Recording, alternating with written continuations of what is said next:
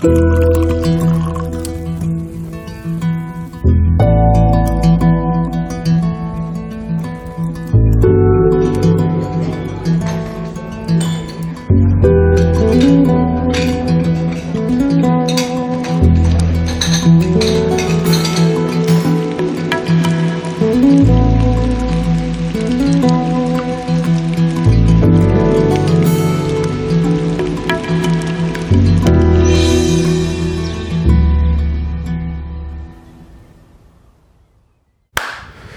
Ja, herzlich willkommen zum Genusscast. Hallo Maha. Hallo Hackbeat. Heute ist Freitag, der 20.10.2023. Wir sind nicht im Volodrom, sondern diesmal bei mir zu Hause. Wir haben gerade lecker zu Abend gegessen. Ja, vielen Dank für die Einladung. War wirklich sehr lecker. Es gab ein besonderes Pistazienpesto. Mhm. Wir haben auch schon einen Negroni getrunken, Ja. einen Golden Negroni, eine neue Kreation, Mhm. die Hackbeat aus der Mixology, Ja. also der Zeitschrift, entnommen hat Ja. mit Ingredienzien seines Vetters. Genau. Und andere Ingredienzien, Ingredienzien, das war also, das, was war drin? Es ist praktisch ein Tiki Lava Rum drin gewesen, also ein Ananas Rum, der etwas leicht overproofed ist.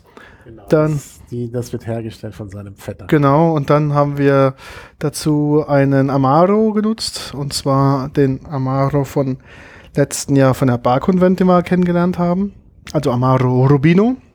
Mhm. Und dann war ein Wermut mit drin, und zwar von Balsasar, ähm, ein Wermuthersteller quasi. Belsazar. Äh, Belsazar, genau. Ein der, der Rosé Mhm. ähm, Wermut. Und zwar ist es ja ein Berliner Startup, ähm, Genau.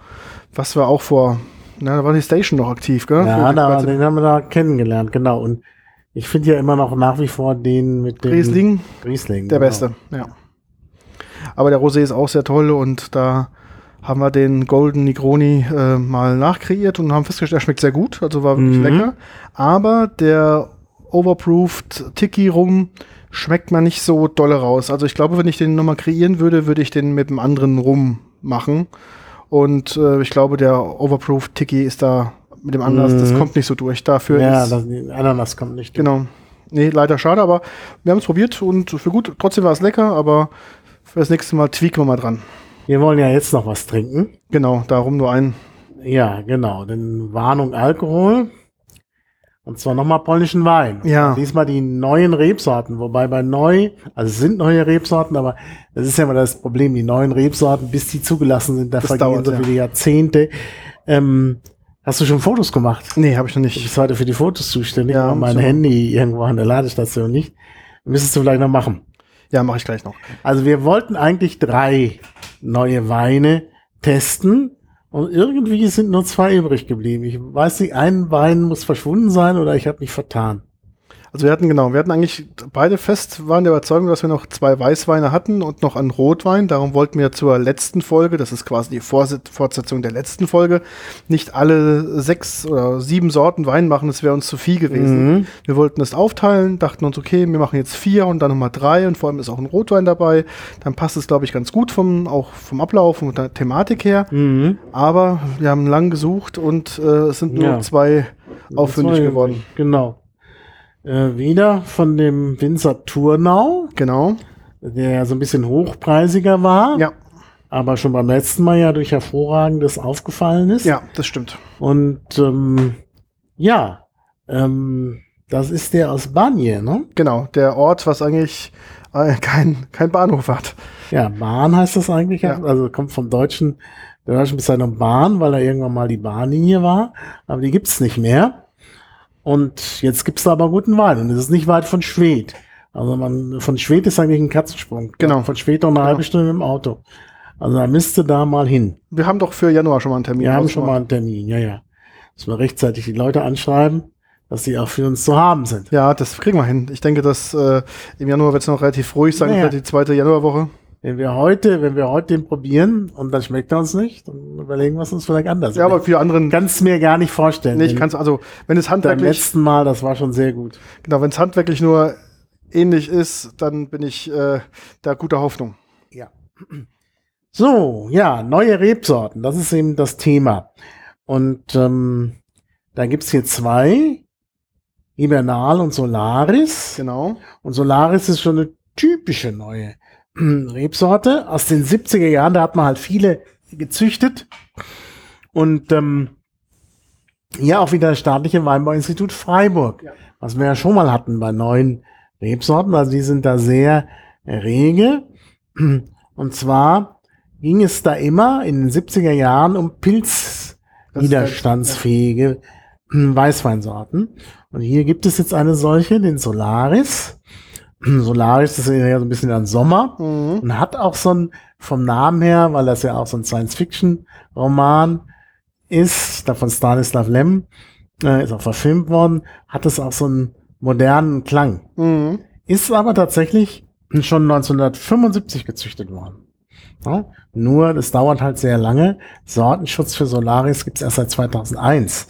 Also bis die dann wirklich hm, da sind, ich meine, das ist ja auch so eine Art Gentechnik, klar. Genau. Allerdings die traditionelle, indem man immer kreuzt und so. Und dann will man aber trotzdem gucken, was ist das, wie funktioniert das, das muss halt lange ausprobiert werden. Und wenn man die einmal draußen hat, dann sind die eben auch nicht mehr aus der Natur zu kriegen.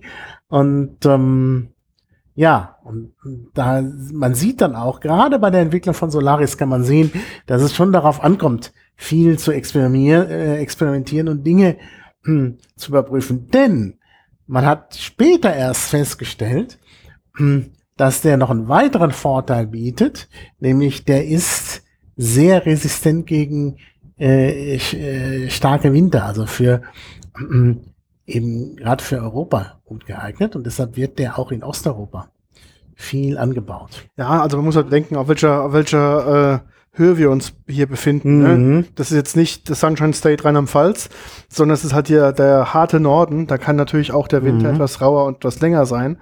Ähm, trotz, dass es relativ dicht am Wasser ist, aber trotzdem ist es halt, ähm, kann ja auch mal dann wochenlang auch Minusgrade herrschen Mhm. oder auch mal Schnee liegen. Ähm, dementsprechend brauchst du natürlich dann eine Sorte, die da auch das ab kann. Ne? Wenn du dann natürlich so ein Anführungszeichen zartes Pflänzchen hast, eine zarte Sorte, die halt gerade mal zwei Wochen ähm, ja, Schneedecke nicht überlebt, dann ähm, ja, kann, hilft es halt nicht, wenn Naja. du so weit nördlich quasi Naja. Wein einbauen möchtest. Aber er war nicht dafür, also die Züchtung, da ging es wirklich um die Pilz, äh, den Pilzwiderstand. Da gibt es auch Literatur, kann man in der Wikipedia finden, über Resistenzzüchtung gegen Botrytis. Ja, also da hat man wirklich versucht, vor allen Dingen äh, gegen den Pilz anzukommen. Und dann hat man plötzlich festgestellt, oh, der ist ja sogar hm, sehr äh, winterwiderständig und deshalb ist der halt dann so erfolgreich gewesen. Und dann kommt auch noch dazu, dass man auch noch festgestellt hat, dass der geschmacklich gut ist. Ja, dass das halt wirklich auch sehr fruchtige Weine sind, die man trocken ausbauen kann, die man aber sogar als Dessertwein ausbauen kann. Also das ist schon klasse. Und äh, ja, dann diese Winterbeständigkeit, so dass man ihn sogar in Schleswig-Holstein ja, angebaut hat. Kleine äh, Fläche in Schleswig-Holstein auf Sylt. Mhm. Das muss man sich mal vorstellen. Also wir haben den jetzt aber aus Polen und zwar aus dem nördlichen Polen.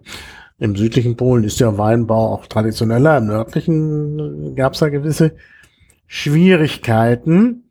Und ähm, ja, und dann hat man auch noch festgestellt, und da sieht man, eben, das ist immer positiv-negativ, deshalb braucht man so lange Zeit, hm, so viel Erfahrung, um genug Erfahrung damit zu sammeln. Ähm, das ist nämlich ein sehr früher Wein. Äh, und gut, das hat natürlich einen Vorteil. Man kann auch schon äh, im September da sehr viel Zucker drin haben, was sehr vorteilhaft ist. Aber wenn der so früh reift, dann ist er natürlich auf dem Wespenbefall und dem Fruchtfliegenbefall ausgesetzt. Ah, ja, ja. Was dann nicht mehr so ist, wenn er noch später reift. Wenn er erst Anfang Oktober reif Ja, ist, sind genau. die Wespen weg. ja, ja, das stimmt, ja. Und ähm, das sind alles so Überlegungen und das, das sind die- die negativen Eigenschaften. Mhm. Also das ist halt mit dieser Art der Kreuzung äh, immer ganz schwierig und das zeigt eben, dass eben mh, auch sogar die traditionelle Gentechnik mit den Kreuzungen ein schwieriges Feld ist, weil man erst nach und nach merkt, was ähm, äh, was man sich da züchtet. Und, Mhm. da muss man eben auch noch, wenn man die dann schon ausgebracht hat, ist möglicherweise schlecht. Aber ich finde es ja ganz gut, dass man auch dieser Versuchsanbau ja so viele Jahre gehen Ja, ja. auch muss, um halt genau diese Se- Dinge auch zu erforschen. Weil ähm, es wäre ja nichts Schlimmeres, wenn du quasi so eine Mhm. Züchtung hast, die du auf einmal nicht mehr wegbekommst und die auf einmal ganz viele Eigenschaften hat, die negativ sind, die du vielleicht vorher gar nicht gesehen hast Mhm. und ähm, dann gegebenenfalls auch andere Pflanzen vielleicht gefährden können, also so weit Mhm. gehen können. Ähm, darum, also es ist ganz, ganz gut, dass es da in dem Bereich ähm, für diesen Versuchsanbau auch ganz, auch ganz stark reguliert ist. Ne? Das so Versuchsanbau ähm, musste extra ausgewiesene ähm, Felder haben. Das Ganze ist meistens wissenschaftlich oder durch Mhm. Weininstitute mit begleitet. Das kannst du also nicht einfach so, ich, ich probier mal, sondern das Okay, musst du das schon, ist sehr- das ist sehr st- stark reglementiert und kontrolliert. Und ähm, das können sich natürlich auch in Anführungszeichen jetzt auch nicht kleine Winzer leisten sowas, sondern das sind ja Mhm. meistens dann ähm, auch aus dem Universitätsbereich dann ähm, oder aus dem aus der öffentlichen Hand äh, Betriebe, die sowas machen oder ähm, teilweise halt auch mit Kooperationen mit Privatwirtschaft und so weiter, weil das ist schon sehr sehr ähm, intensiv und kostspielig. Ich glaube, so ein im Versuchsanbau den Wein quasi profitabel zu machen, ist schier unmöglich. Ja, das, das ist, äh, ja klar. Ja, und das ist ja eh einem riesigen Risiko verbunden beim Versuchsanbau. Man kann plötzlich feststellen, das geht gar nicht. Oder dann kommen halt plötzlich neue, neuer Befall und da ist alles weg. Ja. Das kannst du ja nicht. Das Risiko wird ja auch so ein Winzer vielleicht nicht unbedingt übernehmen und wenn dann nur in kleinem Bereich. Das ist ja, sowieso nur im kleinen Bereich erlaubt. Ja. Also, dass man ein Gefühl hat, ähm, laut Wikipedia in Gesamtdeutschland Zahlen so von 2007, etwas älter, 54 Hektar Anbau. Also, es ist Mhm. wirklich ganz, ganz gering. Ich kann sein, dass es mittlerweile ein bisschen mehr geworden ist. Ich glaube, die zweite Sorte, die wir gleich nochmal ansprechen werden, da ist es schon etwas, wird das schon etwas schneller, etwas größer. Aber hier ist es wirklich noch ganz, ganz klein. Ähm, hauptsächlich in Baden. Warum in Baden? Weil natürlich auch das Freiburger Institut auch natürlich in Baden Mhm. sitzt. Dementsprechend äh, ist natürlich halt die größten Flächen für den Versuchsanbau. Aber es gibt hier und da doch mal ein paar ähm, Flächen, sage ich mal, im einstelligen Bereich, die noch bedient werden. Mhm. Genau, ja. Und äh, auch ähm, die Eltern in der Zucht sind interessant, Mhm. denn das ist ein, ähm, eine Neuzüchtung der zweiten Generation, wenn man so, so will. Also er setzt sich wiederum aus Züchtungen zusammen, die ähm, auch neu sind, aber etwas älter neu. Mhm. Also zum Beispiel, also es sind drei, es ist eine Kreuzung aus drei, ähm, oder vielmehr, drei geht ja nicht. Also einmal und dann mit einer äh, schon bekannten Kreuzung. Kürzung, okay, genau. Also der Märzling ist äh, der eine Vater oder Mutter. Das ist schon eine, eine moderne, eine moderne Rebsorte aus den 60er Jahren Mhm. auch. Pilzwiderstand. Und man hat halt gesagt, wir nehmen schon mal eine, die pilzwiderständig ist, um noch mehr Pilzwiderständigkeit zu Mhm. haben. Und das hat man gekreuzt mit einer anderen Kreuzung. Äh, und zwar ähm, ist das der äh, Sevigny, ähm, eine äh, Kreuzung aus den 30er Jahren. Ähm, und dann ist beteiligt auch noch ein ähm, eine neue Schöpfung aus, der- aus Anfang des 20. Jahrhunderts, wo ich leider nicht so nicht dies Entscheidende herausgefunden habe. Das ist der Seyval Blanc, der in sehr, sehr vielen Neuzüchtungen mit dabei ist. Und ich glaube, leider ist die Wikipedia da nicht genug auskunftsfreudig. Ich glaube, der ist deshalb äh, entwickelt worden, Anfang des 20. Jahrhunderts, um ähm, eben auch Weine zu haben, die gegenüber der Reblaus Mhm. ähm, widerstandsfähig sind. Also das ist jetzt Spekulation, ich weiß es nicht. Ähm, steht hier leider nicht drin, aber wir haben ja am, am Ende des 19. Jahrhunderts diese Reblausplagen. Und ich denke, da geht es weniger um Pilzbefall, sondern mehr um die Reblaus. Und dann hat man diesen sehr widerstandsfähigen Wein, Seyval Blanc, immer wieder eingekreuzt in ähm, andere Weine. Also man sieht, dass es hier sozusagen eine Neuzüchtung der äh, zweiten Generation, während der Märzling selber, also aus diesem Save, aus dieser, dieser, aus Anfang des 20. Jahrhunderts, gekreuzt ist mit Riesling und Ruhländer. Mhm. Das sind dann Traditionssorten. Und ähm, wie gesagt, wir haben dann den Märzling und der ist dann weiter äh, gekreuzt war, auch dann mit Muscat Ottonel. Muscat Ottonel ähm, ist, äh, glaube ich, auch, da müsste ich jetzt noch mal nachgucken, aber das ist auch eine, eine Neuzüchtung, die aus dem, aus der, aber schon aus dem 19. Jahrhundert ist.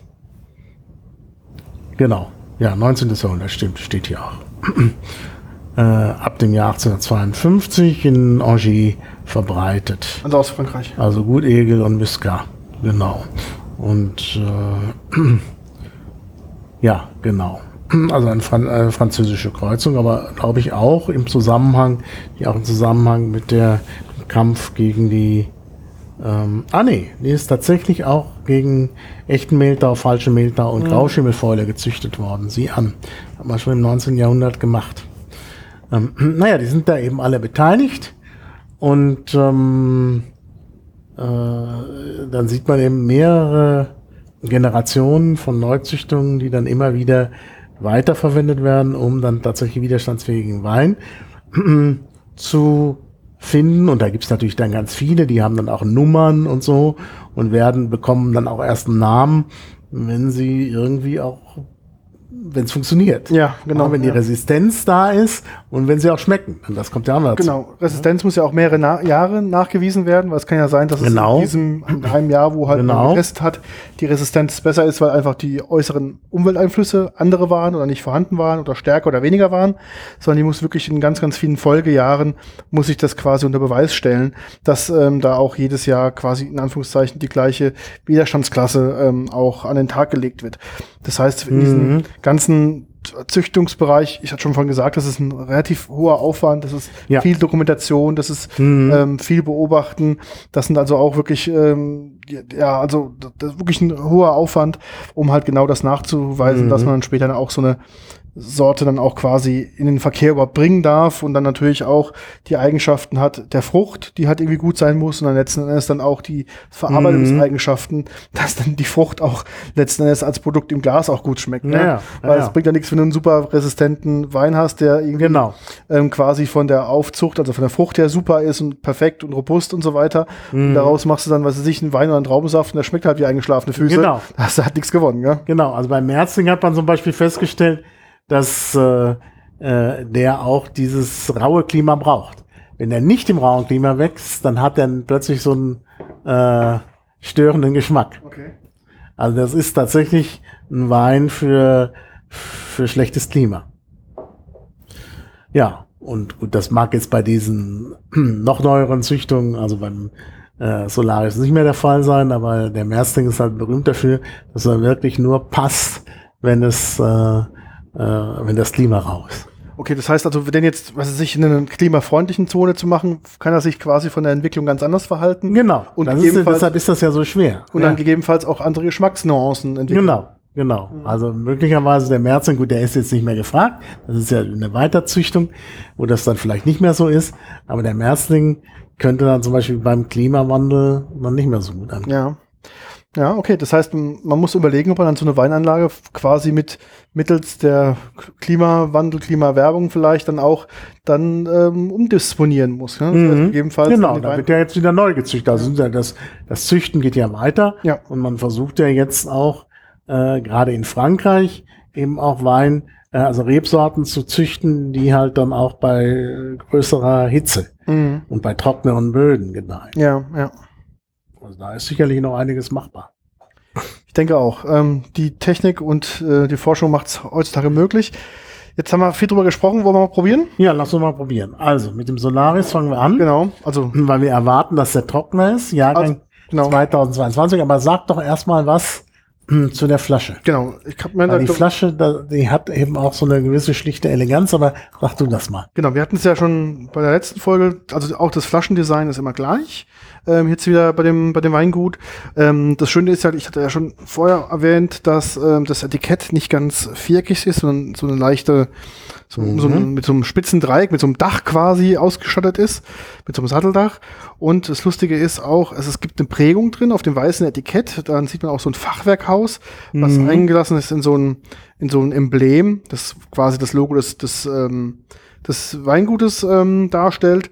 Ähm, warum sind so viele französische Züchtungen mit dabei? Weil der Partner dieses Weingutes, glaube ich auch in der ersten Folge hatte ich es auch schon erwähnt, ist in der Kooperation zwischen einem relativ jungen wilden Polen, sage ich mal, und einem, sage ich mal, ähm, gesetzten französischen äh, Weinbauern oder Weinzüchter, Mhm. der auch schon ein paar Jahre länger im Markt ist.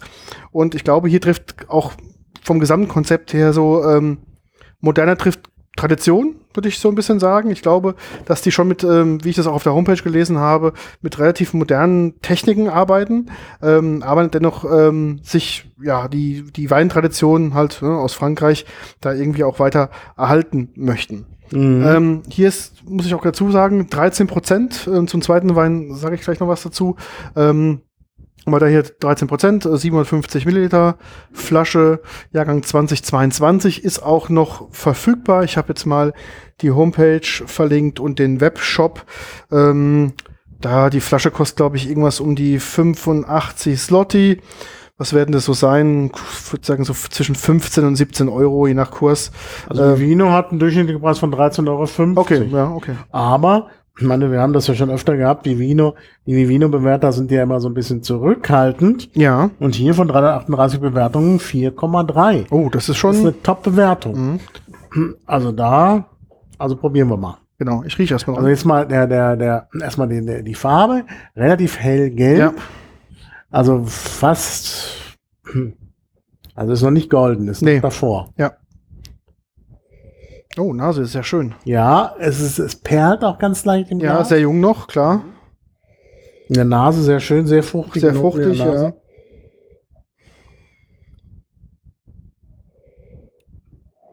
Hm. Ja. Ist so ein bisschen Riesling-artig, finde Ja, aber Riesling in nicht so viel Säure. Nee, aber er hat Mehr, so. mehr, ja, er hat Säure, mehr, definitiv mehr Frucht. Ähm, Aromen würde ich sagen, Ananas kommt mir Mhm. als allererstes in die Nase. So, ich habe jetzt gedacht, so Kiwi. hätte Kiwi, ah, stimmt, ja, Kiwi, genau. Ich hatte so ein bisschen ähm, überlegt, so, weil im Antrunk kommt so eine leichte Riesling-Note durch, würde ich sagen, ach, grüner Apfel, habe ich so erwartet, der kommt aber nicht. Nee, ist mehr Kiwi. Ist mehr Kiwi, genau. Kiwi, Ananas. Aber auch beständig. Also ich Ja. finde auch, der hat Nachgeschmack. Ja, ich finde, der wird auch Da hinten, kommt er wieder ein bisschen in Richtung Riesling. genau, der wird hier nach hinten raus, finde ich immer ein bisschen breiter. Mhm. Also der wird hinten noch ein bisschen muskulöser. Ich finde, im, im Antrunk ist er sehr filigran, sehr fein, sehr, sehr schön, sehr spielerisch, auch mit dieser leichten Säure und der Frucht. Das ist echt ein, eine super Kombination. Und hinten raus wird das so richtig zum erwachsenen Wein, wo man sagt, oh, da Mhm. kommt was raus. Der hat auch Nachgeschmack, ähm, also auch lang anhaltenden Nachgeschmack. Ähm, Wie viel Alkohol hat er? 13 Prozent. Also muss ja, merkt man. Ja, ich Ja, ihn ein bisschen alkoholischer. Eigentlich. Aber finde ich sehr gut. Mirabellen, so eine Top Wein. Ja, wirklich, Also sehr wirklich, komplexer wirklich gut, ja. Fruchtgeschmack und deshalb auch 4,3 ist völlig Ja, gerechtfertigt. also wirklich spitzenmäßig. Also er schmeckt richtig, richtig gut. Ein Spitzenwein. Und wenn der Durchschnittspreis nur 13,50 ist, ist das für 13,50 ein toller Wein. Also ich finde auch ähm, Ja. im, also auch in der Nase toll. Ich glaube, der ist noch ein bisschen früh. Ich würde noch mal ein Jahr liegen lassen, Könnte man liegen lassen, ja. weil der ist ähm, noch, der hat noch, der, also nicht bi- bitzelt jetzt übertrieben, aber er hat so eine gewisse, ja, so eine gewisse, ja, wie soll ich, Ja, Verspieltheit Frische, noch. aber die frisch. Frische ist ja eigentlich auch ein Vorteil. Also Mhm. Will man vielleicht als Sommerwein, will man vielleicht so eine Frische, aber jetzt sind wir schon im Herbst. Ja, Ja.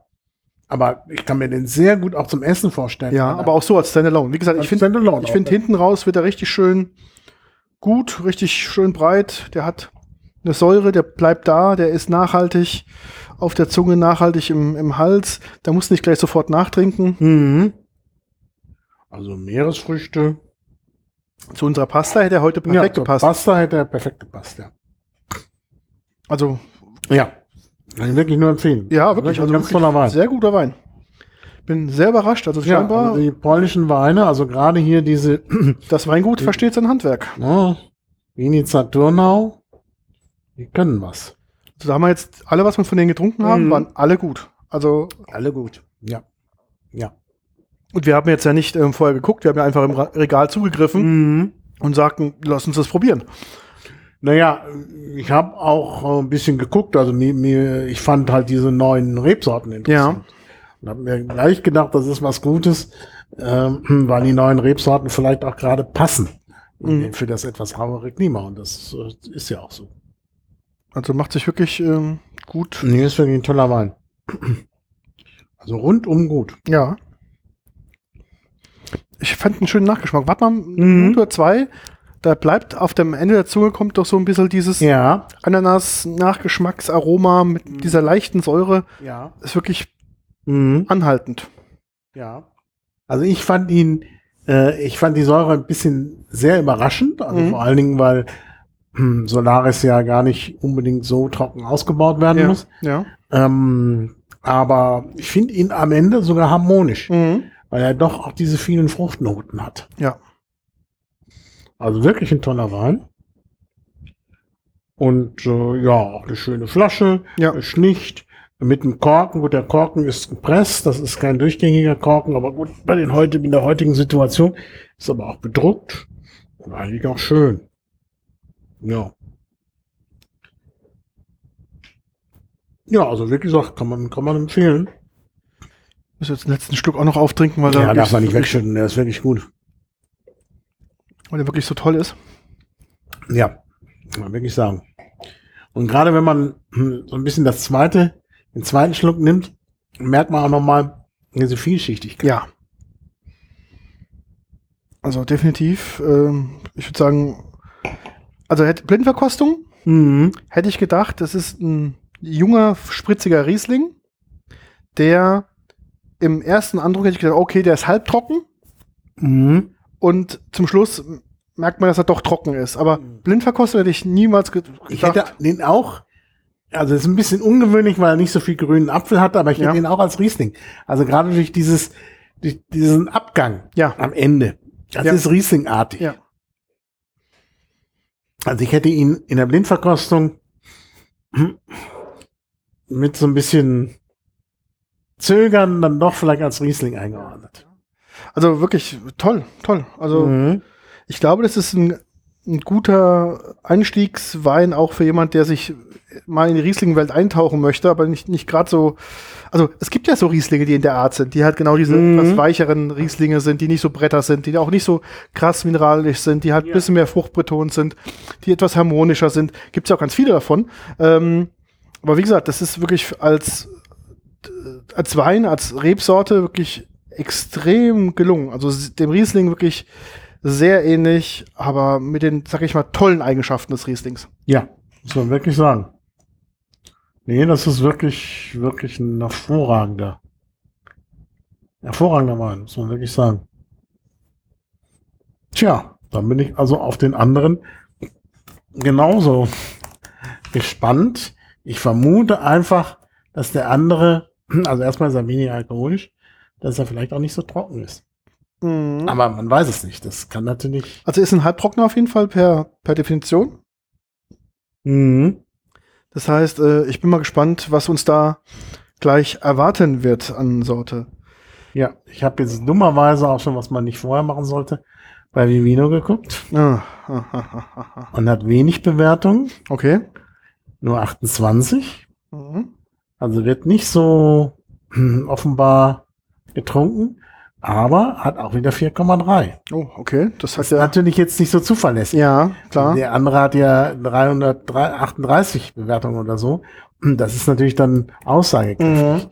Hier weiß man jetzt nicht. Gut, ich weiß natürlich jetzt auch nicht, was da überhaupt so verfügbar ist und ob vielleicht das eine eher das Massenprodukt ist oder beziehungsweise mehr auch verkauft wird oder auch mehr Hektar als Rebfläche da Mhm. hat. Das weiß ich natürlich jetzt alles nicht. Darum äh, müssen wir mal das Weingut mal kennenlernen, mal zu verstehen, wie die da Ja, so arbeiten, das was sie so stimmt. machen. Das stimmt. Ähm, und äh, ich weiß jetzt nicht, natürlich, das andere ist auch ein halbtrockener Wein, ähm, ob jetzt vielleicht auch die Polen tendenziell jetzt eher zum trockenen Wein greifen, obwohl ich mir das nicht vorstellen Nee, Das kann. glaube ich nicht, denn wir haben ja Erfahrungen aus der Pfalz. Ja, Äh, da wurde ja gerade dieser Altum Chardonnay ja. und Vollmer, haben die uns ja gesagt, der sei, also, sei der Renner in Polen. Mhm. Ja. Der ist ja nun halbtrocken. Ja, ja. Also, ich, dieses mit dem Trocken, das ist, glaube ich, so eine deutsche. Deutsche das Eigenschaft. muss man, muss eigentlich auch Deutscher sein, denn da, da gehört so eine gewisse Leidensfähigkeit dazu. Danke, danke. Wenn man äh, so sehr stark trockene Weine favorisiert. So, ich bin gespannt. Farbe ist ähnlich, würde ich sagen. Das ist ja auch so, das sehe ich jetzt erst. Das ist ja das Etikett das ist so Bild, ja, genau. Das ist doch richtig toll. Das Ah, ist richtig, aufwendig schön. Mhm.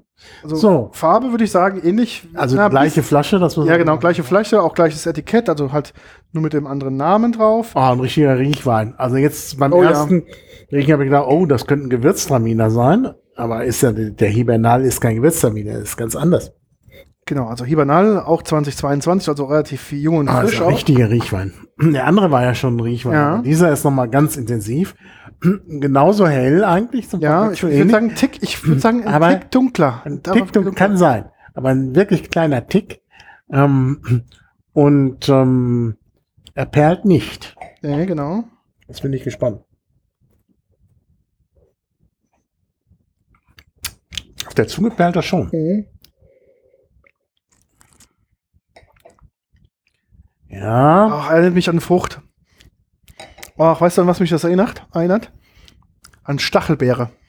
Ah ja, ich habe schon gerade überlegt, was ist das? Das Eine ist Frucht. Weil diese Stachelbeere, zum ja. Schluss hast du so dieses, ähm, dieses, ich, ich, ich kenne das auch nur von der Stachelbeere. Ich bin jetzt kein großer Stachelbeeren-Fan, wenn ich die esse. Da habe ich zum Schluss, wenn ich eine gegessen habe, habe ich so ein pelziger Geschmack auf der Zunge, ist das falsche Wort, aber so eine leichte Trockenheit auf der Zunge. Ähm, ich kann es schlecht umschreiben. So ein bisschen, als ob jemand ja so ein bisschen Mehl auf die Zunge drauf Mhm. träufeln würde. Das ist dieser Geschmack, wenn ich, also dieser Nachgeschmack, was ich von der Stachelbeere habe. Und genauso ist der. Das heißt, am Anfang ist jetzt auch diese Frucht einer wirklich einer Stachelbeere, also dieses süße Säure-Thematik dabei und zum Schluss so einen Mhm. leichten, trockenen Geschmacksrest auf der Zunge. Im Abgang ist er aber wirklich nicht so breit wie der andere. Mhm. Also da ist er ein bisschen dünner, aber er hat einen schönen fruchtigen Abgang. Mhm. Ja, und er ist am Ende, und das ist eigentlich interessant, weil ja eigentlich ähm, die Säure sofort kommt. Das ist ja, Ja. physiologisch bedingt, weil Ja. da die Zäpfchen an der Zunge so sind, dass man das sofort spürt. Aber hier hat er noch mal im Nachgeschmack auch Säure. Und ähm, Also bedeutend säurebetonter als der, als der erste. ja, ja. Und hat auch nur, ich glaube, 11% Alkohol. Mhm. Aber ich finde, er schmeckt im, im, im ersten Antrunk, ist er, finde ich, vom etwas alkoholischer, kommt einem vor. Mhm. Also etwas intensiver alkoholischer, obwohl er weniger hat, aber das, das trägt wirklich ganz, ganz, also stehen gut. Das trägt nicht auf. Ja. Also es ist wirklich auch ein nachhaltiger Geschmack, der bleibt. Also finde ich sehr angenehm. Mhm. Und wenn es in der Blindverkostung, wenn ich nicht wüsste, dass es Hibernal ist, er hat schon Anklänge von den Gewürztraminer. Also ich, ich wäre verwirrt, Mhm. weil ich gedacht hätte, meine Güte, hat sowas von Gewürztraminer, aber eigentlich nicht. Trocken ausgebaut. Also es ist ein Wein, den man nicht gut einordnen kann. Ja. Ich überlege gerade, ist das ein Essensbegleiter? Ja. Zum Purtrinken? Ja, Zum Purtrinken finde ich ihn jetzt, der ist einfach, der ist zu, also so zu als Sipping. Also ich finde, ich finde, ihn schmeckt super. Also wirklich, das ist jetzt keine Kritik daran. Aber ich glaube, das ist ein super Essensbegleiter. ja, ich glaube auch. Das ist ein Essenbegleiter und ich würde sagen, auch Pasta, Fisch. Ich sehe, Fisch. ich sehe Garnelen ja, dazu. Fisch. Nein, Fisch, das muss ein bestimmter Fisch sein mit, mit einem richtig äh, durchdringenden Geschmack. Wenn du äh, äh, Fisch hast, der nicht so stark im Geschmack ist, wird er erschlagen. Mhm. Ich würde auch sagen, Meeresfrüchte gingen Mhm. auch. Mhm. Hier würde ich sogar sagen, so Austern. Oh ja, ja. Auch Ich den, glaube, Austern. ja, auch auf die, man könnte ihn auch ganz gut auf die Austern drauf tröpfeln. Ja, man auch. Mhm. Aber zu den Austern wird er, glaube ich, sehr gut schmecken.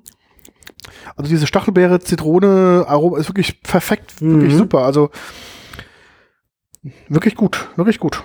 Ja, ist ein toller Wein. Mhm. Kann man nicht anders sagen. Also wirklich klasse. Ich hätte nicht gedacht, dass er 11% hat. Ich, also wirklich vom Antrunk denke ich, oh, der ist etwas. Ja, der wirkt schwerer. Ja.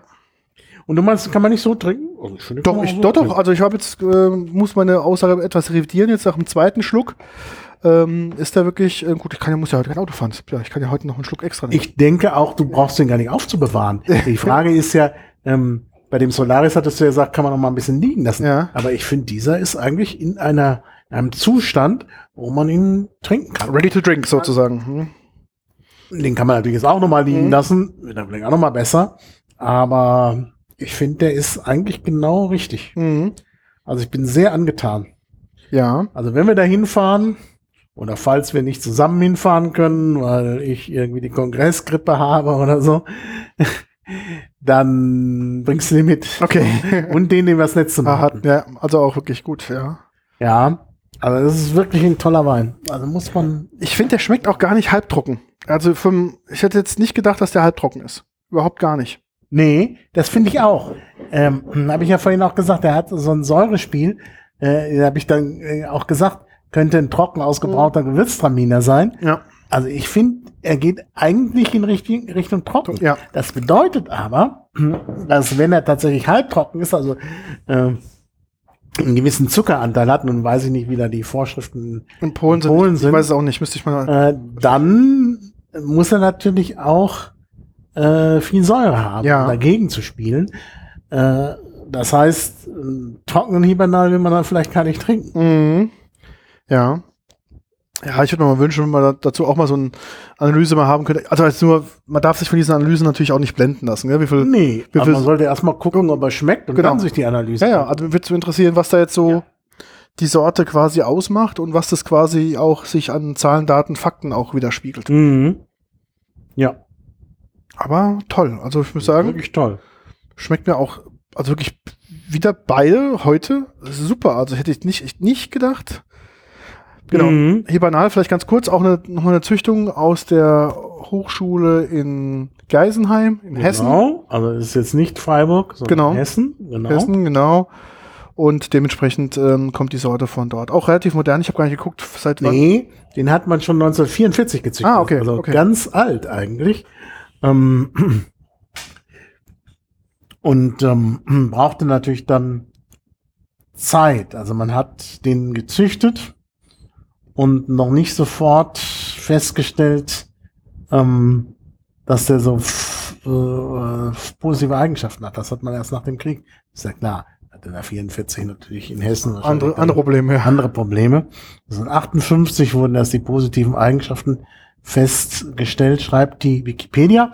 Und tatsächlich, und das ist das Besondere, der kann mit Temperaturen unter minus 20 Grad umgehen. Ah, Deshalb ist er okay. in Osteuropa äh, so beliebt. In Tschechien eine größere Rolle als in Deutschland, schreibt die Wikipedia. Und ähm, ja, der gehaltvolle und rassige Wein erinnert geschmacklich an Sauvignon Blanc und Scheurebe. Ja, Ja, genau, ja, ja. und zwar liegt es daran, es wird hier auch erklärt, dass ähnlich wie Sauvignon Blanc und Scheurebe Thiole enthalten sind. Und die führen zu diesem besonderen Geschmack. Mhm. Also Thiole sind ja äh, Alkohole, die mit äh, Schwefel gebildet werden. Ja, ja. Also praktisch äh, aus Schwefelwasserstoff entstehen. Ähm, und ähm, die Thiole äh, sind eigentlich äh, die sind so aromatisch, dass äh, die Stinktiere sie benutzen. Echt? Ah, okay. Also wenn das hochkonzentriert ist, dann na, das, die sind in voll äh, Fäulnisprozessen beteiligt und so.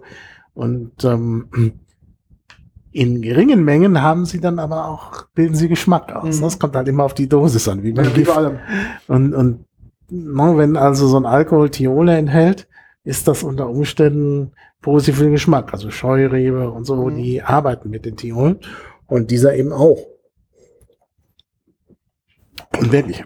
Also geschmacklich schon auch sehr komplex. Ja, ist es Oh. definitiv. Gerade wenn eben sowas enthalten ist, erhöht das natürlich die Komplexität. Ja. Ja. Genau. Riesling ist da übrigens auch beteiligt. Mhm. Ähm, Seibel und Riesling. Ja, Seibel sagt mir jetzt gar nichts. Das wird wahrscheinlich auch wieder eine neue Rebsorte sein, sodass man da eine äh, wieder auch eine zweite Generation hat. Aber eben mit Riesling. Kreuz. Ja, der Chancellor ist Seibel. Ja, nach dem französischen Züchter Albert Seibel oder Seibel genannt. Chancellor heißt er vor allen Dingen, glaube ich, in den USA. ne, weil man den da auch gut anbauen kann, sogar bis in Kanada. Kanada hat Okay. ja Wein und hat natürlich das Problem mit den harten Wintern. Das stimmt, ja. Mhm. Und da hatte man eben diesen Chancellor äh, gezüchtet und der ist jetzt mit dabei hier. Und klar, man hat also praktisch äh, ein, eine Rebsorte, die sehr winterfest ist, gekreuzt mit dem Riesling und hat jetzt noch mehr Äh, Resistenz. Resistenz. Deshalb ist die Bezeichnung Hibernal eigentlich sehr passend, weil Hibernal ja sich auf den Winter bezieht. Ja. Also Hiber ist der Stamm für Winter, Hibernus Hiber, und Hibernal dann eben die Ableitung. Also der winterliche und in der Tat minus über deutlich unter 20, minus 20 Grad, das ist schon was. Aber richtig auch schön Zufall, oder? Solaris für Sonne und jetzt hier Hibernal quasi Genau. für, für den Winter. Genau. Das sind heißt, aber beides äh, sozusagen winterfeste Weine. Ja. Wie gesagt, durch Zufall. Man Ja. wollte die aus anderen Gründen. Gut, hier weiß ich nicht genau. Der Chancellor ist natürlich schon auch äh, einer, der winterfest ähm, ist. Und ähm, ja, auch erst 1999 in die Sortenliste Aufgenommen. ne? aufgenommen worden und, und äh, seit 77 Sortenschutz. Also man sieht eben auch so eine alte Züchtung von 1944, wie lange die gebraucht hat, um überhaupt sich durchzusetzen in Deutschland. Also Ja. offenbar in Kanada schon eher. Ja, toll. Also finde ich auch toll. Also wie gesagt, wieder beides echt Volltreffer. Volltreffer. Ja. Ja. Und auch wieder gezüchtet wegen des Pilzes. Ja. Also man wollte wieder Pilzwiderstand und hat plötzlich auch Temperaturwiderstand. Und das ist natürlich gut. Und man kann weiter im Norden auch Wein anbauen kann. Klar, man kann natürlich sagen, wegen des Klimawandels braucht man jetzt nicht mehr so tiefe Temperaturen, also solchen Widerstand. Aber wenn man jetzt sagt, im Sommer ist es zu heiß und man muss weiter nach Norden gehen, wo eventuell dann im Winter doch noch niedrige Temperaturen auftreten, Ja. ist das natürlich ideal. Mhm. Ja, und gut, dass man das in Polen da festgestellt hat Ja, finde ich auch, ja. und dann eben auch so nördlich noch Wein anbauen kann. Ja. Wäre auch was für Brandenburg, meine Güte. Vielleicht kommt auch nichts noch hier, los ist wenn man vielleicht dann in so, Brandenburg. wenn du in deinem Altersruhe sitzt, dann denke ich bist, dann kannst du vielleicht überlegen, ob wir eine Weinanbau in Brandenburg fördern mit diesen tollen ähm, Rebsorten. Da ist doch bestimmt was zu holen, oder? Da ist was zu holen, genau. Und na, man muss ja auch lokal, man darf ja dann in 10, 20 Jahren nicht mehr so viel transportieren wegen des Klimawandels. Genau, und vor allem nicht so weit. Und den kann man mit dem Eselkarren schnell nach Berlin schaffen. Ja, wollte gerade Wenn sagen. sonst nichts mehr ankommt, Genau, kommt dann immer noch der Wein aus Brandenburg. an. genau. Ja, müsste man eigentlich machen. Und da ich eh schon den Führerschein für die selbstfahrenden Futtermischmaschinen habe, könnte man da in den Weinbau einsteigen. Ja, nee, also wirklich, wirklich klasse. Ja, und im vereinten Europa, wenn das jetzt auch mal vorankommt in Polen, Ja, es war, war ja zum Glück, wir haben vorhin schon diese Wahl. uns ja vorhin unterhalten schon zu dem Positiven. also- genau. Da kann man ja vielleicht besser zusammenarbeiten. Mhm. und kann dann da auch, dann ist es auch nicht, kommt es auch nicht mehr darauf an, auf welcher Seite der Grenze das wächst, weil wir ja zusammenwachsen wollen. Also wir haben nochmal nachgeschüttet, weil Ja. wir konnten nicht widerstehen. Ja, und im zweiten Angriff ist es auch nochmal, also es ist eigentlich interessant. Also ich finde, der wird besser, weil ich glaube, mein. Wein- mein Weinkühlschrank Mhm. war auch zu kalt eingestellt. Ja, man muss den vielleicht ein bisschen stehen lassen und auch ein bisschen lüften. Genau, also ich hatte, weil ähm, ich vergessen hatte, die, die, die Weinflaschen einzukühlen, habe ich den ähm, Weinkühlschrank dann auf 10 Grad gestellt, irgendwie um dr- drei Stunden bevor du gekommen bist. Mhm. Wir haben ja, ich habe ja zu Hause ja auch, darum haben wir die auch im Studio, die Weinkühlschränke, die ja mit diesem Luftumwälzverfahren laufen, die ja Mhm. sch- schön leise sind. Aber dafür Und auch äh, super energiesparsam. energiesparsam. Sehr, eigentlich ist das genau das Richtige. Und ähm, die, die kühlen eigentlich relativ schnell. Und ich dachte, Mhm. ja, komm, weil ich es irgendwie vorher auf 14 Grad hatte, dachte ich mir, ach komm, machst du mal 4 Grad runter, dass es hoffentlich auch bis dahin runtergekühlt ist, auch wenn der Wein quasi. Sehr Ähm, kalt eigentlich. Mhm. und ähm, als ich die vorhin mal angefasst habe, bevor du gekommen bist, fand ich einen Tick zu kalt, da wollte ich es eigentlich höher stellen, war aber war abgelenkt und dann. Aber so jetzt, ähm, wenn sie jetzt mal ein paar Minuten noch gestanden sind, macht es eigentlich das Ganze Mhm. besser. Eröffnet sich noch ein bisschen von Ja, der Aromatik her. bisschen, genau. Nee, Die Aro- Aromatik wird dann noch komplexer. Ja. Das stimmt. glaub, also es ist krass, dass der nur 11% hat. Ich glaube Ja. gar nicht. Ja, das ist wirklich ein leichter Sommerwein. Ja. Und man merkt schon, wir haben vom zweiten mehr Ja, getrunken. Der ist auch klasse. Der ist- also ich finde den anderen auch super, Ja. aber der ist hier nochmal eine richtig gute Überraschung. Mhm. Wir können nur mal gucken, was er bei Vivino kostet. Ja. Ah, kein Preis. Ja, der ist eben dann doch nicht so gut zu bekommen. offenbar. Also, ich guck mal, das sind auch nur die 38 Bewertungen. Ähm, also im oh, Webshop, schade eigentlich. Der ist wirklich im Webshop kostet er 85. Also 85. 85 Slotti. 85, das sind, aktueller Kurs sind 19,05 Euro. Der andere war bei 79 Slotti, 17,71 Euro. Also bisschen über dem Preis, was Vivino quasi ähm, abgegeben hat. Aber muss man auch ganz ehrlich sagen, Vivino macht es preislich also wirklich sehr, sehr attraktiv. Also Mhm. ähm, willst ja nicht laut sagen, kauft besser beim Winzer direkt, bitte, bitte, bitte, bitte. Aber die Preise von Vivino, was sie so machen, ist schon, Mhm. ist schon krass. Also Ja, und dann oft äh, Versand Versandkosten. Mhm. Das ist auch wirklich klasse. Also das ist schon wirklich krass. Gut, aber natürlich ein 17 Euro Wein ist natürlich auch schon, sag ich mal, jetzt nicht Ja, das mittlere Preissegment, schon so Nö, aber der, der, also das ist Das ein Wein, wert. für den ich 17 Der- Euro ausgebe. auf jeden Das ist Fall. ja immer der Punkt. auf jeden Fall. Weißt du, du kriegst dann Weine, die kosten dann 22 Euro, dann trinkst du den, denkst du, oh, muss das sein? Mhm. Ja, Aber der kann was. Ja, auf jeden Fall kann der was. Der kann auf jeden Fall was. Auch wieder mit Korken haben wir auch ähm, noch nicht gesagt, auch Genau. Presskorken. Also beide sind mit Presskorken ähm, ausgestattet. Ähm, ja, also ich finde Designkonzept passt wirklich super. Ähm, also die Flaschen sind einfach schön, muss man was sagen. Punkt. Ja, das ist, das ist schön mit diesem Etikett und so, das, auch mit dieser Prägung, das hatte ich zuerst gar nicht gesehen. Da ist halt tatsächlich so eine Prägung nochmal drauf. Und äh, ja, das ist, das ist wirklich gut und aufwendig gemacht und eben auch schick. Mhm. Also, das muss man ja den Polen lassen. Was wir ja nicht verallgemeinern.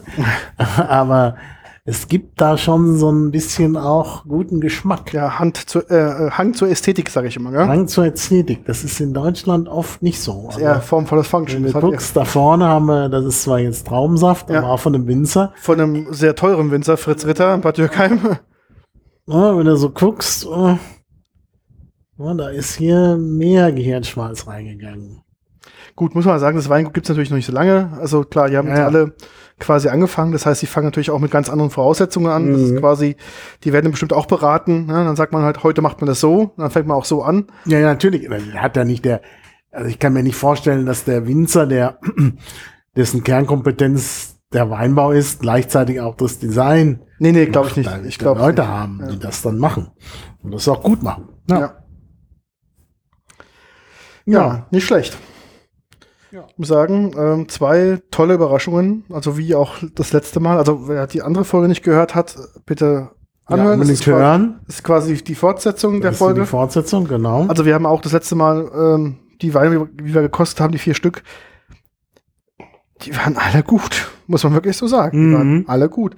Wir hatten zwar Ja. also wirklich mit Abstand dann auch Und wieder der sein Turnau war aber auch am besten. Ja, ja, das stimmt, das stimmt. Also Mir jetzt nochmal den anderen. ja, ich muss auch noch mal zum Gegen, zum Gegen, ähm, bitte Ja, noch der ist ein bisschen heller. Ja, ja, Mhm. ist genau. Ich finde mich auch. Der ist ein Tick dunkler gewesen. Der erste Solaris ist etwas heller. Und der- weniger stark im, in der Nase. Genau, der andere aber ist wirklich, auch ein bisschen. wirklich der, ähm, der andere ist wirklich eine, eine auch ein Und der sehr- wirkt sehr jung. Im Gegensatz zu Mhm. dem, wo sie beide 2022 sind. Aber dieser hat halt so viel noch so, so mussierenden Charakter.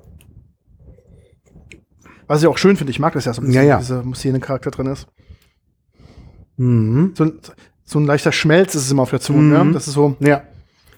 ähm, das ist wirklich toll. Und wenn man jetzt zum Kontrast bringt, ist der wirklich tatsächlich auch ganz anders. Ja, ja, das ist wirklich ganz anders. Ja, ja. Mhm. Ja, hier wieder diese Erinnerung an Riesling. Ja, Ja. Ah, schon klasse. Ja. mhm. Und der ist hinten raus breiter. Das ist geil. Ich mag den hinten. Mhm. Also ich finde den Solaris hinten raus ist einfach. Ja, ja, das ist diese Riesling-Geschichte, dass man eben danach noch dieses Riesling-Schwänzchen hat, Ja, genau. wie man es nennt. Und das hat er eben auch. Deshalb würde ich auch bei der Blindverkostung mal sagen, komisch, ist nicht so apfelmäßig, aber doch Riesling-artig. Ja, ja, ja. ja, ja, ist schon toll. Auch. Also ganz tolle Produkte. Also beides. Also definitiv. Also wie gesagt, wenn ihr Gelegenheit habt, in Polen durchaus kaufen. Früher ist man ja nach Polen gefahren, weil es billig war. Jetzt ist es nicht mehr ganz so billig, aber Ja. die Qualität ist top. Also das, das Preis-Leistungs-Verhältnis ist einfach toll. Ich gerade so hier in der in dem Einzugsgebiet Berlin-Brandenburg Mhm. ist es quasi der, der lokale Winzer, kann man schon fast Ja, sagen. ja. Ja, das ist schon sehr nah dabei. Bis zur Pfalz ist deutlich weiter. Ja. Also, da muss man schon mal sagen, das ist. Kann man auch Äh, sagen, support your locals. mhm. Ja, ja. Ja, ja. Also wenn es so gut funktioniert mit diesen Weinen aus dem, aus dem Norden, ähm, vielleicht müssen wir doch mal durch die Brandenburg, MacPom ähm, mal durchgucken, was es da auch an Weingütern gibt, die man vielleicht mal. Mal, mal gucken, ja, ja. Also in Brandenburg gibt es ja was. Ich weiß, ich weiß, ja, ja.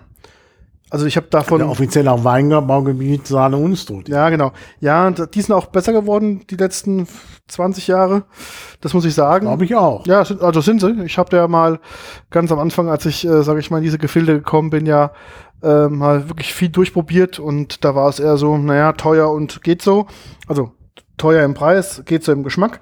Ähm, aber mittlerweile haben die auch nachgelegt. Ähm, jetzt mittlerweile würde ich sagen, nach wie vor, Preise sind nicht günstiger geworden, aber Geschmack hat deutlich nachgezogen. Mhm. Ähm, aber vielleicht muss man da auch mal durch die Gegend mal gucken und zu sagen, hey, was hat sich da vielleicht auch in den letzten 20 Jahren ergeben? Das ist ja, Ja, eine ich lange denke Zeit. auch, da wird sich einiges getan haben. Äh, also ich kann mich gut erinnern, so kurz nach der Wende, da waren dann irgendwie, waren dann immer die ersten Kongresse da in, äh, im Osten und äh, ich hatte, war ja so ein bisschen befreundet mit einem DDR-Sprachwissenschaftler, der dann leider gestorben ist, Wolfgang Wurzel. Und der mochte ja den Saale Unstrut sehr gerne und hat mich dann immer verleitet, das Saale Unstrut mit ihm zu trinken. Mhm. Und das war in den 90er Jahren noch nicht so toll. Ja, muss man auch ganz ehrlich Und sagen. ich glaube, das hat sich alles sehr gewandelt. Ja, also muss man auch sagen, in den 90er Jahren, der Wein aus der Pfalz war auch nicht der Mm, der heute ist. das muss man stimmt. auch ganz offen und Mhm. ehrlich sagen. Also da ist die letzten 20, Da 25 gehörte noch Jahre ist extrem viel passiert. Generationswechsel dazu. Ja. Genau, das ist also ist da sehr, sehr viel passiert im, im Weinland so, ja, ja. Deutschland. Ja. Ja. Mhm.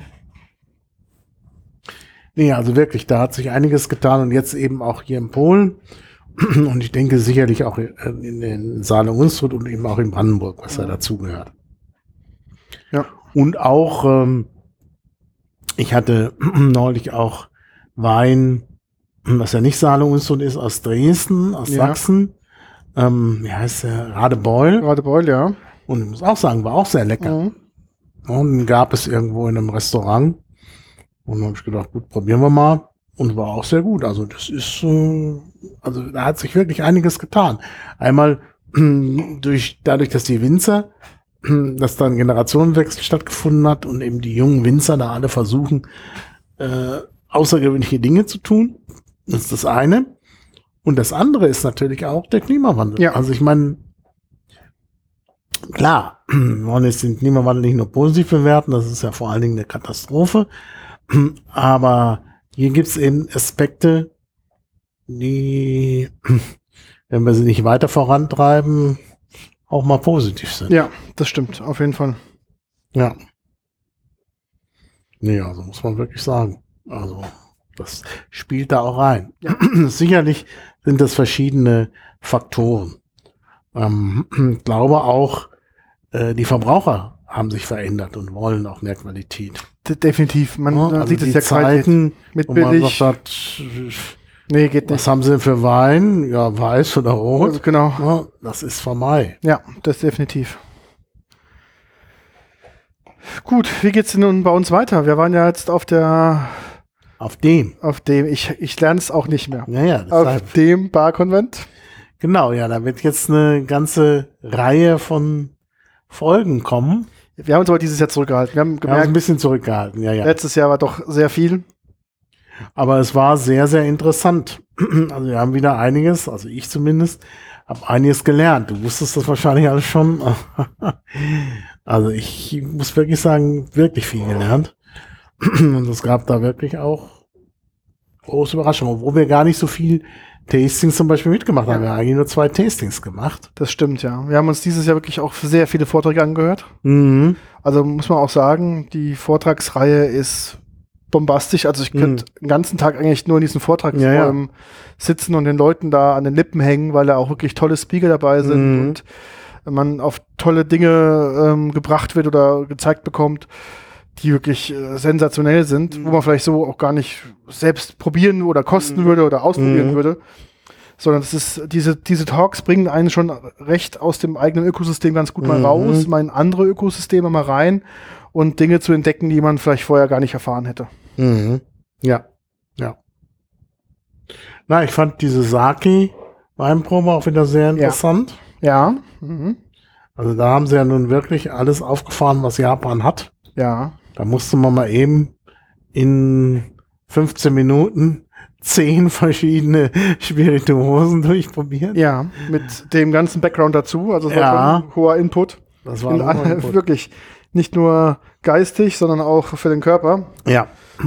Wirklich, äh, war wirklich krass, ja. Ja, und ich wollte ja zu dem Olivenstand. Ich weiß nicht, ob du dann später da noch warst. War ich, hab, Und ähm, da war, war irgendwie, weiß ich nicht, die war nicht so ein bisschen, die war nicht so, wie soll man sagen, äh, die haben uns da irgendwie erstmal abblitzen lassen. ja, Und da standen wir da in Warteposition und haben, hatten, haben uns da diese beiden Gin-Frauen Ja, die am waren- Nachbarstand in Beschlag genommen, die gerade keine Kundschaft hatten. genau. Die wirklich sehr tüchtig waren, muss man wirklich die sagen. waren wirklich sehr gut. Und oh, diese Unmengen Gin da. Also, jetzt, wir haben dann immer nur genippt, aber es, es gab einfach, wu- die wurden immer, da wurden immer mehr Gins rausgeholt. Ja, Und dann wolltest du nur nippen, aber dann, dann waren da, weiß ich, 20, über 20 Gins. Ja, ich habe ja gerade nicht dann mehr gedippt. Also ich war für mich war das dann auch irgendwann vorbei. Aber ich habe dann zum Glück ähm, steht alles im Studio, darum auch ähm, teasern fürs nächste Mal. Also wir haben wirklich denken ja, Gin Hype ist irgendwann vorbei, ist nicht vorbei, das sage ich euch jetzt schon. Ja, da haben die Sachen, die, die sind einfach so fantastisch und neu. Ja, Ich sage nur Gin mit Trüffel. ja. Alba Trüffel. Und ich muss aber hier irgendwo mal aufmachen. Na, wo habe ich es denn? Ich habe auch direkt, also der, der Finger saß wieder sehr, sehr ähm, locker beim Klicken. Mhm. Kam, kam heute an. Ah, ja, auch ein Gin. Hätte ich auch nicht gedacht. Ich habe ich hab dann nicht verraten, das nächste Mal. Ich habe ich hab mit, mit Paolo ein Interview geführt, geführt am Mhm. nächsten Tag noch. Super geiler Typ. Super geiler Typ. Und ich habe noch was gefunden, noch zwei, drei Sachen, die muss ich dir noch erzählen. Oh, ja, das glaubst nicht. auch Da wirst du staunen. Also auch wieder Nischen aufgedeckt, die ey, fantastisch wieder sind. Keiner spricht heute mehr über Amaretto, Mhm. aber Leute, zieht euch warm an. Der Amaretto-Markt, der startet gerade richtig durch. Mhm. Gerade mit einem Brand. Na, da bin ich sehr gespannt. Also, da ist einiges, was, Äh, ja, wirklich. was äh, jetzt noch entdeckt werden muss. Und äh, ja. Wir waren auch richtig in unserer Einschätzung. 15.000 Besucher dieses Jahr. Mhm. 12,5 wie letztes Jahr. Mhm. Das, also, und äh, wächst weiter das ganze Thema. Also, der, Markt Mhm. ist nicht zu stoppen. Naja, ist nicht zu stoppen. Und auch wirklich viele Sachen. Wir hatten uns ja auch wieder ein bisschen mit, mit No Und Low betroffen. Low. Alle haben es uns belächelt vor fünf Jahren, weißt du noch? Ja, Vor ja. sechs Jahren. Ja, das ist der Trend schlechthin. Und auch wirklich tolle Sachen da an dieser No and Low Bar, wo wir ja nochmal hingegangen sind. Ja. Das war ja richtig auch geschmacklich toll. Mhm. Also was man alles noch so machen kann. Stay tuned. Die nächsten Folgen werden Ja. sehr spannend. Wir müssen noch ein bisschen vorschneiden, ein bisschen sortieren und dann legt man los mit ein paar Folgen. Wir Genau. probieren das so ein bisschen thematisch wieder zu gruppieren. Ähm, Mhm. Wir warten auch noch auf ein paar Samples und wir warten, auch- wir haben noch ein paar Sachen schon im Studio stehen. Mhm. Ähm, da wird sich was ergeben. Also wir werden da noch ein bisschen was an Material liefern können. genau. Ja. Dann, Martin, vielen lieben Dank. Ja, äh, Peter, vielen Dank auch an dich und auch für Speis und Trank heute. Gerne, gerne. Vielen Dank an unsere Zuschauer, die uns äh, so treu sind und uns so gerne zuhören. Gerne Feedback, Kommentare an die üblichen Adressen, sind ja alles verlinkt. Und dann würde ich sagen, bis bald und tschüss. Tschüss.